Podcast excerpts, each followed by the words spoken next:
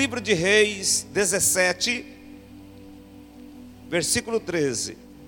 Na verdade, eu quero compartilhar três, três coisas com vocês nesse texto agora que nós vamos ler. 1 Reis, capítulo 17, versículo 13, 14, 15 e 16. Se você encontrou, diga amém, diga glória a Deus, fale alguma coisa. Se não encontrou, eu posso esperar para que leiamos juntos. Podemos ler? Ao que lhe disse Elias: Não temas, vai, faze como disseste, porém faze disso primeiro para mim um bolo pequeno e traze-mo aqui, depois o farás para ti e para teu filho. Pois assim diz o Senhor, Deus de Israel: a farinha da vasilha não se acabará, e o azeite da botija não faltará, até o dia em que o Senhor dê chuva sobre a terra. Ela foi e fez conforme a palavra de Elias, e assim comeram ele e ela e a sua casa durante muitos dias. Da vasilha a farinha não se acabou, e da botija o azeite não faltou, conforme a palavra do Senhor que ele falara por intermédio de Elias. Senhor, obrigado por esta noite tão especial.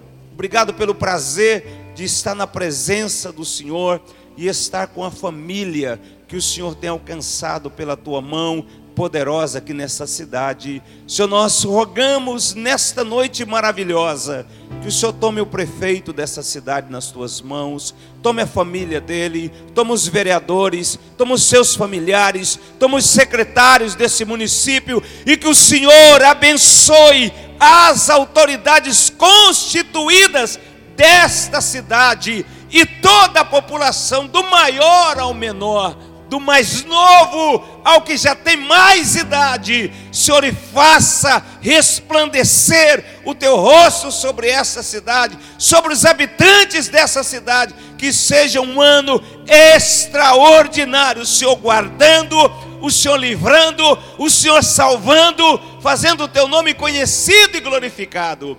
Senhor, temos lido a tua palavra, repreendemos agora todo atrapalhador maligno e dizemos: porta fora da nossa vida, porta fora da nossa mente, porta fora do nosso coração.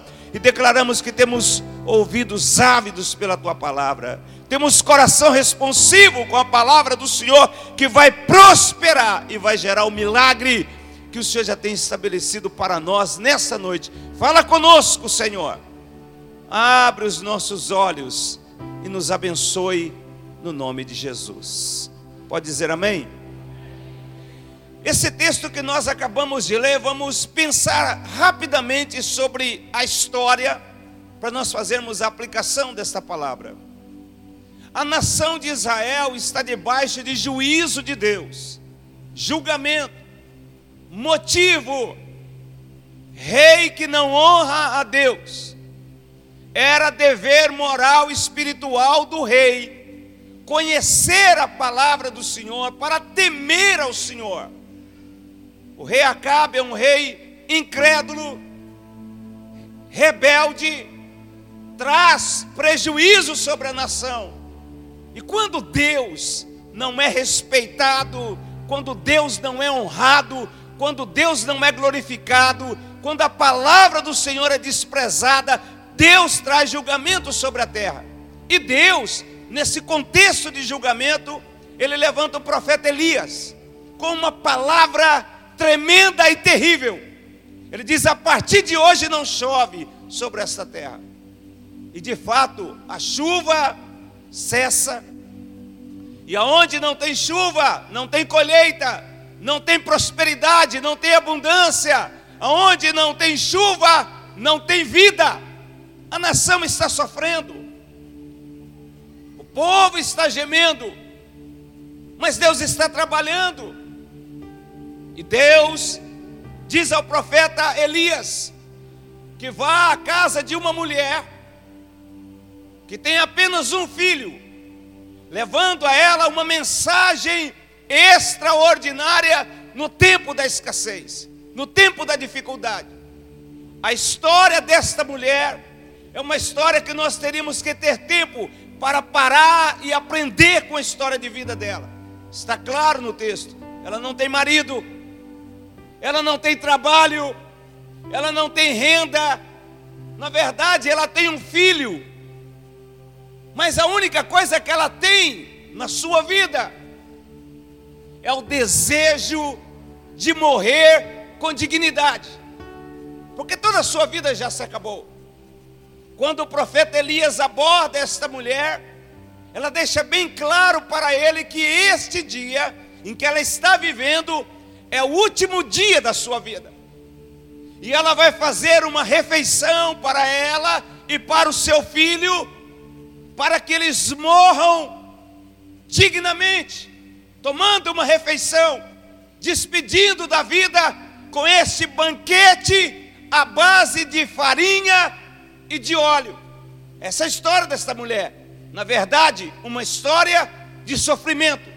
Viúva, está pobre, não tem emprego, não tem renda, não tem perspectiva de vida. Na verdade, o único desejo dela é deixar a vida que ela vive rapidamente e acabar com o sofrimento.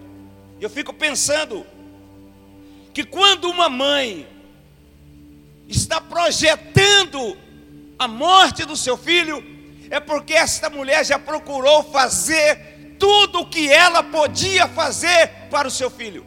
Mas ela entende que agora é o fim, não há mais nada para ser feito, não há mais nada para ser realizado. É nesse impasse que o profeta Elias chega nesta casa, enviado por Deus em um momento caótico. Caótico. Nós já sabemos o antes, o durante e o depois dessa palavra. Nós sabemos como ela começa pela leitura, porque o texto, quando Elias ouviu a voz de Deus, era uma profecia, era algo que Deus iria realizar. Mas nas nossas mãos nós temos um texto pronto e acabado, é um texto histórico, é um texto onde Deus operou um grande milagre, um glorioso milagre, onde Deus foi conhecido, Deus foi glorificado, e esta palavra serve de edificação e exemplo para nós que o nosso Deus é todo poderoso e tem autoridade para mudar a nossa vida em todo o tempo. Mas a primeira coisa que eu aprendo com essa narrativa bíblica é o seguinte: Deus tem a última palavra sobre a minha vida e sobre a sua vida. Essa é a primeira palavra que eu quero deixar nessa noite, Pastor Pedro. Quem tem a última palavra é Deus. E eu não estou querendo aqui dizer que isso é uma falta de respeito da minha parte ou da nossa parte respeitamos o médico. Se o laudo diz que é câncer, é morte, respeitamos o laudo médico. Se o advogado diz que a sentença virá, se o juiz bater o martelo, há uma sentença, nós reverenciamos, mas dentro do nosso coração, acima do nosso coração, nos céus, nos céus, no mundo de Deus, a última palavra quem tem é Deus, louvado seja o nome do Senhor. A última palavra vem de Deus para a sua vida e para a minha vida. Será que você pode levantar a sua mão e saudar a Deus dizendo: A última palavra vem de Deus, a última palavra vem de Deus, a última palavra vem de Deus. Esta mulher sincera entendeu que era o fim. Ela disse que era o fim. Ela disse: Eu vou comer, eu e o meu filho vamos morrer. A última palavra vem de Deus. Louvado seja o nome do Senhor. Quero dizer para você que quem sabe pensou ou pensa que é o fim, Deus me autoriza a te dizer nesta noite: é o começo de uma nova história. Deus está apenas começando a agir na sua vida e no meio da sua família. A Bíblia diz, e essa é uma história maravilhosa. Jesus estava ocupado, Lázaro estava doente, E por conta das ocupações de Jesus, ele chegou quatro dias depois. Lázaro agora está morto, a família está em luto. Uma das irmãs disse: Senhor, se estivesses aqui, meu irmão não, não teria morrido. Mas eu sei que se o Senhor pedir ao Pai, Ele te ouve. Outra diz: Olha, eu sei que meu irmão há de ressuscitar na ressurreição do último dia. Jesus diz: Onde é que ele está? Onde é que vocês colocaram o corpo de Lázaro? Jesus é o Deus que entende a nossa dor e o nosso sofrimento.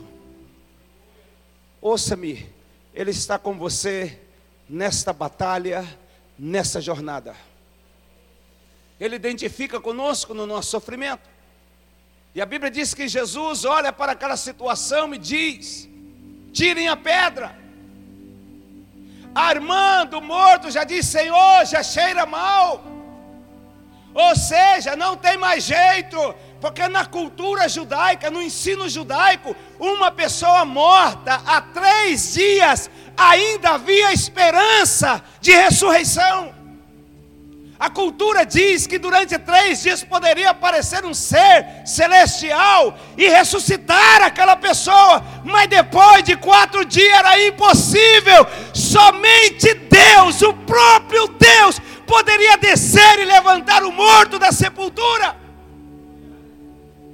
Mas o Deus encarnado estava ali naquele lugar, e ele diz: Lázaro, sai para fora. Quem tem a última palavra sobre a sua vida é Deus. Lázaro ainda tem muito para acontecer contigo nesta vida. E a Bíblia diz que maravilhosamente Lázaro sai vivo para fora. Olha para essa santa pessoa que está perto de você e diga: quem tem a última palavra sobre a sua vida é Deus. É Deus quem tem a última palavra, minha irmã, meu irmão, é Deus quem tem a última palavra. Você que está visitando a nossa igreja hoje, quem tem a última palavra, Deus pode te dar sentença sobre a sua vida, mas o que Deus está dizendo nessa noite é diferente. A última palavra vem do Senhor. Fique tranquilo. A Bíblia diz que um homem, um homem desesperado estava com uma filhinha de 12 anos doente na sua casa e ele sai correndo procurando por Jesus e em meio à multidão, uma mulher hemorrágica entra na sua frente e é completamente curada por Jesus. Mas uma notícia pior chega até Jairo, aos ouvidos da multidão e aos ouvidos de Jesus. Jairo, não incomodes mais o mestre a sua filha morreu, não tem mais jeito, acabou. A sua busca foi inútil. Jesus olha para Jairo e diz: Não temas, crê somente. E parte Jesus para a casa de Jairo. Oh, aleluia, que cena extraordinária. As pessoas estão chorando, as pessoas estão sofrendo com a dor de Jairo e da sua casa e da sua família. Eles dizem: a menina está morta, mas Jesus olha para Jairo e falou: Jairo, fica, pode ficar tranquilo, pode ficar sossegado, que a menina está apenas tirando um cochilo, ela está descansando, ela está repousando, ela está recuperando. E a Bíblia diz que as pessoas começaram a rir dele. Gente, milagre não se explica, milagre apenas se crê. Quando Deus vai tomar algo sobrenatural de ação na nossa vida, nós não entendemos mesmo, mas o agir dele é tão glorioso que nos deixa impactados, com a boca aberta. Nós ficamos estarrecidos com o agir de Deus, e Jesus entra naquele quarto. Meu Deus. E ele olha para aquela criança. Ele diz: Menina, Está na hora de você acordar desse sono. E a Bíblia diz que a Talita senta na cama recupera a vida e volta a viver. Ouça-me, por favor, a última palavra vem de Deus. Será que você pode apontar para o céu a última palavra? Pastor, mas já me falaram tanta coisa, não importa, não precisa brigar, não precisa discutir. Nesta noite Deus entra com providência na sua vida. Você vai ver algo extraordinário acontecendo, você vai aprender que quem dirige a sua vida, a voz que tem poder sobre a sua vida, a voz que faz acontecer na sua vida, é a voz de Deus. A última palavra vem de Deus. Deus.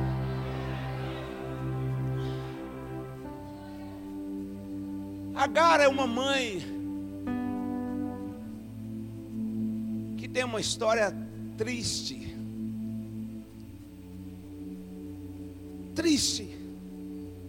Uma princesa tem um filho, mas ela, em um dos dias mais críticos da sua vida, ela recebe uma garrafa de água e um pão para viver a sua vida com seu filho no deserto. E a Bíblia diz que Agar vai embora com o filho com aquele pão. O pão acaba, a água também se acabou.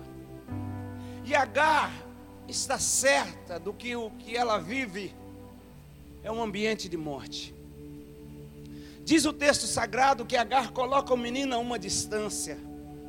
Ela vira suas costas e começa a ir, porque ela não quer ver o seu único filho, o filho a quem ela ama, morrer. Enquanto Agar está se afastando, a Bíblia diz que uma voz, a voz do anjo de Deus diz: Agar, o que é que está acontecendo, H? O que é que você tem, H? Pega este menino. Deus ouviu a voz do choro deste menino, H e ele vai ser um príncipe, ele vai ser poderoso. A vida dele não acabou, o pão acabou, a água acabou, a sua esperança acabou, H. A família você não tem, mas a última palavra para a sua vida, H, vem de Deus, H. Pega este menino, porque tem muito milagre para acontecer ainda. Louvado seja o nome do Senhor. Segundo lugar, eu aprendo olhando para esse texto que os planos de Deus são maiores e melhores. Diga comigo, os planos de Deus. Os planos de Deus são maiores e são melhores. Os planos desta mãe é fazer uma refeição, comer e morrer. Mas você que tem a sua Bíblia, por gentileza. Isaías 55. Eu quero ler a palavra de Deus com você. Isaías. Peço a você com respeito e carinho que se você tem uma Bíblia, abra para nós lermos a palavra do Senhor.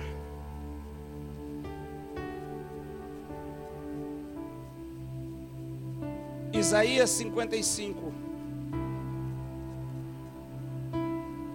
versículo 8. Porque os meus pensamentos não são os vossos pensamentos, nem os vossos caminhos, os meus caminhos, diz o Senhor. Porque assim como o céu é mais alto do que a terra, Assim são os meus caminhos mais altos do que os vossos caminhos, e os meus pensamentos mais altos do que os vossos pensamentos. Aleluia! Os planos de Deus são maiores e melhores.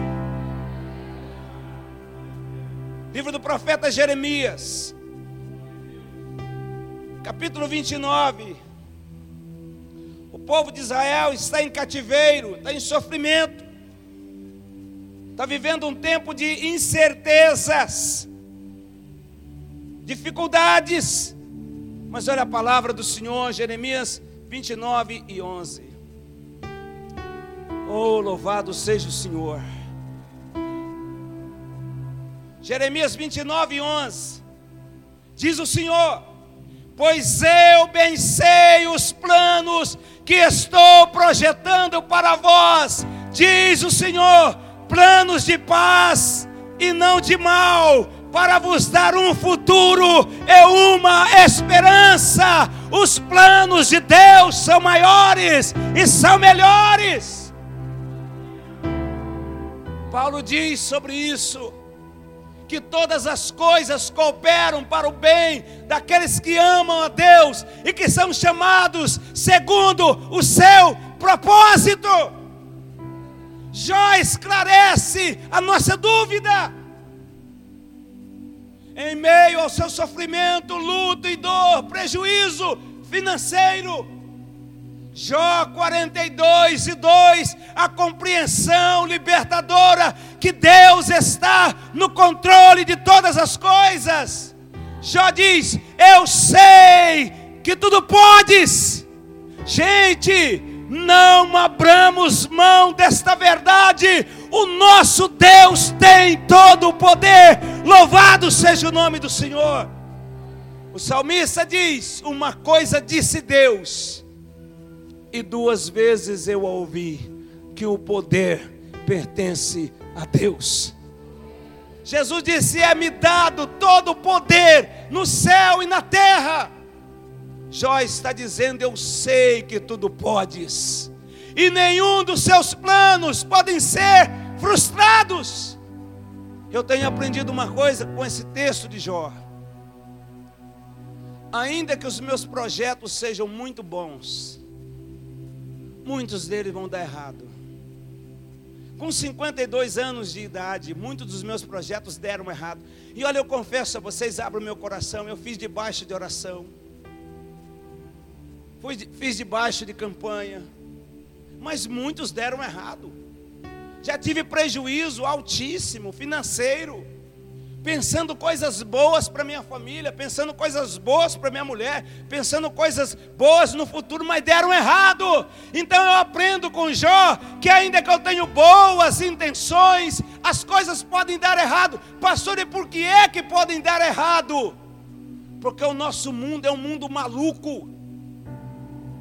Um vírus na China deixa gente pobre no Brasil.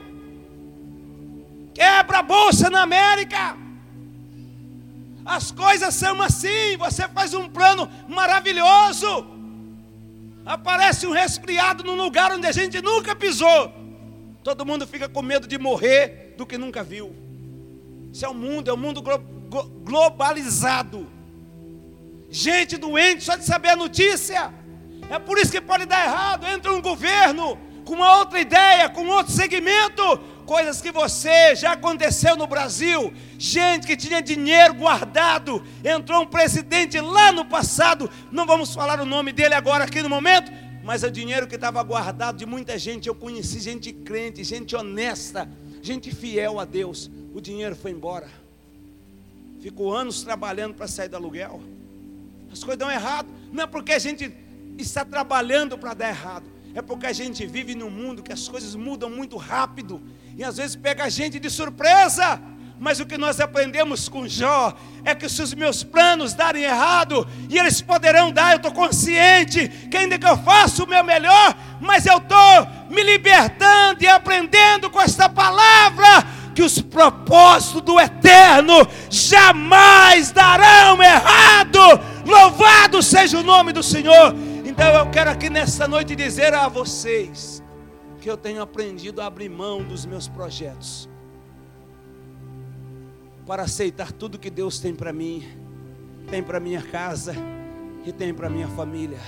Não há frustração no que Deus faz tem realização. Ouça, não tem frustração no que Deus faz, tem realização. Louvado seja o nome do Senhor. Os planos de Deus são maiores e melhores. Será que você pode mais uma vez levantar a sua mão e dizer: Os planos de Deus são maiores e são melhores dos que os meus. Eu quero terminar esse segundo ponto nessa mensagem, voltando ao livro de Isaías, capítulo 64, versículo 4. Oh, aleluia.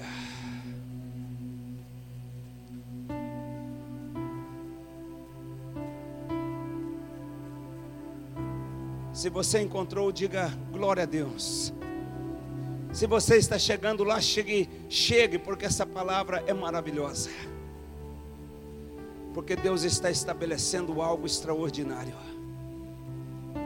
Isaías 64 e 4 diz: Porque desde a antiguidade não se ouviu, nem com os ouvidos se percebeu, nem com os olhos se viu, Deus além de ti, que opera, outra versão diz, que trabalhe a favor daquele que por ele espera. Eu pergunto a esta linda igreja: tem alguém aqui esperando em Deus, esperando por Deus? Ele está trabalhando ao seu e ao meu favor. Louvado seja o nome do Senhor. E Ele nos dará sempre o melhor. Então eu aprendo que a última palavra vem de Deus. Eu aprendo que Deus, os planos de Deus são maiores e são melhores. E o último tópico dessa pregação é o seguinte: uma pergunta que poucos crentes fazem: O que Deus espera de mim? O que Deus espera de você? Você já parou para pensar sobre isso? O que Deus espera de mim, da minha vida? O que Deus quer de mim? Porque eu quero muito de Deus. E é normal a gente querer muito de Deus. Mas o que é que Deus quer de mim? Quer da minha vida? O que Deus espera dessa igreja, desse ministério, dos pastores de Araputanga, dos crentes do Mato Grosso, do Brasil e do mundo? Eu venho aqui para dizer para vocês que Deus espera uma única coisa de nós. Talvez nós tenhamos uma lista inumerável de coisas que nós queremos. Glória a Deus. Mas Deus só quer uma de cada um de nós que estamos aqui. Pastor, o que é que Deus espera de nós? Vou te falar, ainda bem que você perguntou. Deus espera obediência. A única coisa que Deus espera é obediência. E eu olho para essa palavra desta mulher. E eu pergunto a vocês para nós pensarmos o final dessa palavra junto. Quem é que convenceu essa mulher? Porque Elias falou: Eu quero água. Ela falou: Água eu tenho, água eu te dou, toma água. Ele falou: Eu quero comida também, coloca comida na minha mão. Ela falou: Comida não. Isso eu não faço. Ele diz: Vai fazer. Ela falou: não faço. Ele falou: Vai fazer. Ela diz: Eu não faço, eu não tenho. O que eu tenho é para mim, meu filho. Eu vou comer, eu vou morrer. Quem é que convenceu essa mulher? Quem é que persuadiu esta mulher? Essa chefe de família? Essa mulher que não tem ninguém na terra por ela? Quem é que fez ela mudar de pensamento e de atitude? Porque nós conhecemos pessoas que dizem: Eu não mudo. Só tem um que não muda. Malaquias diz: Eu, o Senhor, não mudo. Por isso, vós, a casa de Israel, não sois consumidos. Mas quem, quem convenceu esta mulher? Eu gostaria que você pegasse a sua Bíblia agora. E levantasse. Quem convenceu esta mulher foi esta palavra. Foi a palavra de Deus na boca de um homem de Deus. Eu pergunto a você: você dá crédito à palavra do Senhor? Você crê na palavra do Senhor? Qual é o lugar que a palavra do Senhor tem na sua vida, na sua casa, na sua família? Essa mulher pobre, viúva, desempregada, à beira da morte, sem esperança, foi convencida pela palavra de Deus. Ela se rendeu à palavra do Senhor. Ela aceitou retirar a sua palavra Pastor, mas eu quando dou a minha palavra, eu não retiro. Essa mulher retirou. Essa mulher foi convencida pelo argumento de Deus. Ela entendeu que quem manda na vida dela, quem tem caminho para a vida dela, quem tem direção para a vida dela, quem tem provisão para a vida dela, quem tem proteção para a vida dela, quem tem prosperidade para a vida dela, quem tem longevidade para a vida dela é Deus ela entendeu que, que Deus tem um projeto especial na vida dela, e esse projeto foi revelado a ela, e ela caiu nocauteada, vencida, humilhada, retratada, reconhecendo que só o Senhor é Deus verdadeiramente. A Bíblia diz que um homem general de guerra, Naamã, estava na sua terra e uma menina, uma diarista, Deus abençoe as diaristas. Ela é diarista, mas ela é profeta. E aquela menina diarista levanta sua voz e diz: Ah, meu Senhor, se o senhor conhecesse o profeta que mora lá na cidade de onde eu vim, a vida do senhor seria totalmente transformada. A Bíblia diz que aquela palavra daquela diarista que é profeta entrou no coração do general de guerra leproso. Ele pega a sua comitiva e parte em direção à casa do profeta, à cidade do profeta. Oh, aleluia. Deus honra os seus profetas. Levante a mão comigo, faça a declaração. Deus honra os seus profetas. Deus honra os seus mensageiros. Que coisa gloriosa, que coisa tremenda, pastor Pedro. Deus honra os seus profetas. Antes do homem chegar, o profeta fala assim: Geazi, encontra lá com o general. Fala para ele mergulhar sete vezes no Jordão, que a vitória dele vai ser estabelecida. Quando o general de guerra doente chega, ele fala assim: Mas eu pensei, eu imaginei. Eu quero te fazer uma pergunta com todo respeito, minha senhora, por que, que tem que ser do seu jeito? Meu irmão, por que é que tem que ser do seu jeito? Por que é que tem que ser do nosso jeito? Pastor Pedro, quem falou que é do nosso jeito? Aonde está escrito que é do nosso jeito? Quem é que mentiu para nós? Quem é que seduziu o nosso coração? Quem é que desviou o nosso entendimento? É a vontade de Deus, é a vontade de Deus, é o agir de Deus.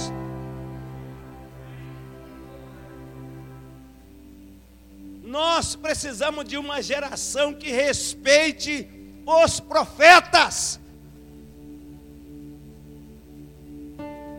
Que silêncio. O profeta nunca vai falar o que você quer ouvir. O profeta vive na contramão de tudo e de todos. Ele fala o que Deus manda.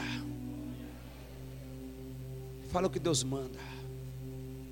A Bíblia diz que Deus não faz nada sem antes comunicar aos seus profetas, que madrugando obedece entregando a palavra do Senhor. Olha o que a Bíblia diz em 2 Crônicas 20, 20. Crede no Senhor vosso Deus e estareis seguros. Crede nos vossos profetas e prosperareis. A sua prosperidade está na boca do profeta. Quando ele abrir a boca, se prepara, porque tem algo do céu vindo à sua direção. Na verdade, eu preciso dizer que o profeta traz céu na terra. Profeta traz céu na terra. Profeta traz solução de Deus para mudar situações desfavoráveis na terra. Provavelmente a sua vitória está na boca de um profeta. Mas guarda o que eu vou falar para você: ninguém ama profeta. Por isso o profeta depende exclusivamente de Deus. Tem muito casamento estragado. Atenção os casados aqui. Sabe por quê? Porque tem que ser do jeito do homem. Tem que ser do jeito da mulher. Eu venho te convidar nessa noite, está na hora de fazer uma avaliação.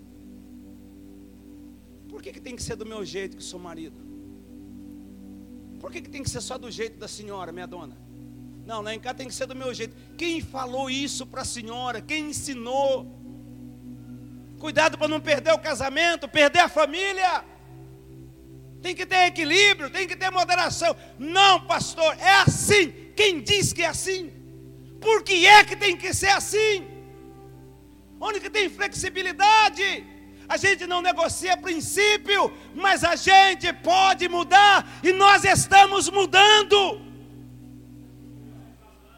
E quando nós mudamos, tudo melhora. Vamos, vamos todo mundo profetizar agora. Quando nós mudamos, quando nós mudamos, pessoal, tudo muda, tudo muda, tudo muda. Quando o marido muda, tudo muda. A mulher muda, os filhos mudam. Quando a mulher muda, o marido muda, os filhos mudam. Todo mundo vai mudando. E é uma bênção, uma vitória. Depois do profeta, uma pessoa que nós temos que ter amizade com ele é o intercessor. O intercessor é o melhor amigo de uma pessoa. O Naamã está zangado com o profeta. Aí aparece o intercessor. Olha como que ele diz: Meu Senhor, se o profeta tivesse te pedido algo difícil, o senhor já veio até aqui. O que, que custa para o senhor? Olha o tanto que o senhor viajou, olha o tanto que o senhor andou. O que, que custa para o Senhor tomar um banho? Olha como uma palavra branda muda todas as coisas. O homem tirou as suas vestes, mergulhou sete vezes, aleluia. E a Bíblia diz que ele foi completamente curado. Louvado seja o nome do Senhor.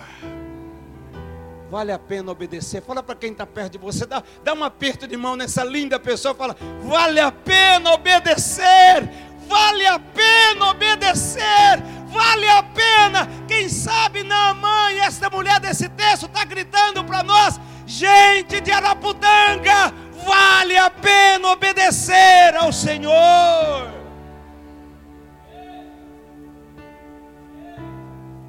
Noé obedeceu. Abraão é o cara mais doido da Bíblia, obedeceu. E eu admiro a loucura da mulher dele também. Ainda bem que ele não vive hoje. Deus falou: Abraão, vaza para a terra que eu vou te mostrar ainda.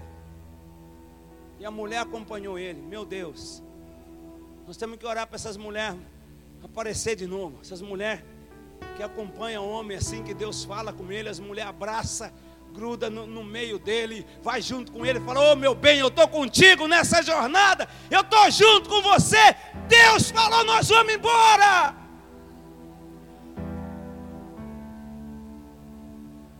O nosso maior exemplo, a Bíblia diz em Filipenses capítulo 2, que Jesus deixou a glória que ele sempre teve e terá. Esvaziou-se, aniquilou-se, e diz o texto que ele foi obediente até morte e morte de cruz. Vamos obedecer, pessoal. Pastor, se obedecer, o que acontece? Número um, evita sofrimento. Número dois, evita aborrecimento. Terceiro, evita disciplina. Quarto, evita pobreza e miséria. O único caminho de vitória chama-se obediência que esta mulher fez? Obedeceu. A sorte dela mudou, sim ou não? A vida dela mudou, sim ou não? A história terminou muito bem, obrigado, sim ou não? Sim. Porque quem obedece tem tudo. Recebe essa profecia? Quem obedece tem tudo. O filho que obedece a gente, eu tenho dois filhos. Eu tenho um filho que é muito obediente, muito obediente mesmo. Muito obediente, muito obediente. É difícil negar algo para ele. Muito difícil. Porque ele é extremamente obediente. E já tem outro que tudo que eu falo ele não, ele não põe na conta. Então, um recebe bastante, outro recebe só o necessário. Porque você não pode dar prêmio para gente desobediente. Ouça-me para terminar a palavra. Você não pode dar prêmio para gente desobediente. Você só dá prêmio para pessoas obedientes. Você não só nega bem para quem obedece. Se nós obedecermos a Deus, Agora eu quero ler um texto final. Está em Isaías capítulo 1, versículo 19, eu acredito. Mais uma vez, o último texto para nós terminarmos.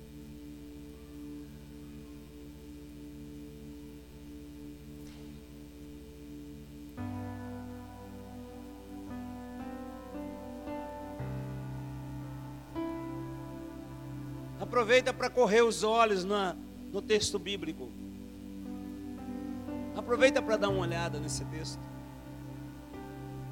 Como podemos dizer com todo respeito, dar uma namorada com o texto?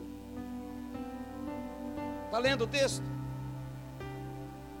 Está lendo o texto? Como é que você reage diante de um texto desse? Como é que vocês aqui em Araputanga reagem quando lê um texto desse? Como é que vocês se comportam? Olha o que Deus está falando. Se quiserdes e me ouvirdes, comereis o melhor desta terra. Qual é a decisão que nós vamos tomar diante desta palavra?